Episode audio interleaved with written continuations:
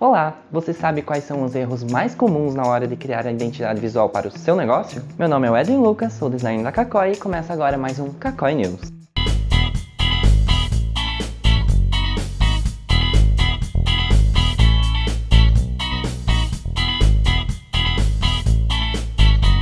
Sem dúvida, a logo é a principal representante do seu negócio no mercado de trabalho.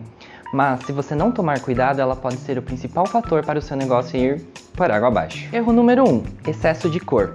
Uma logo ideal tem no máximo duas cores que vão representar muito bem a sua personalidade. Quando adicionamos muitas cores a uma marca, trazemos diversos sentimentos para ela, e isso pode causar uma certa confusão. Erro número 2: excesso de efeitos. Algumas logos parecem maravilhosas com todos aqueles efeitos de sombra, 3D, neon, mas a aplicabilidade delas é horrível. E fora que se você tirar todos esses efeitos, a identidade da marca vai desaparecer completamente. Terceiro erro: aplicabilidade.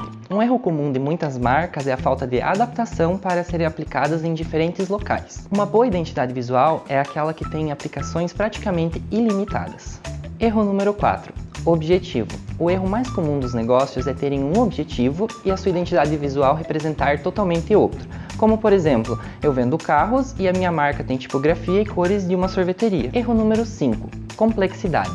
Quanto mais simples uma identidade visual for, mais fácil de ser memorizada e lembrada ela será. Quando uma identidade visual tem formas muito complexas, tipografias muito rebuscadas, ela se torna muito mais difícil de ser memorizada ou lembrada. E aí, a sua logo tem um desses problemas?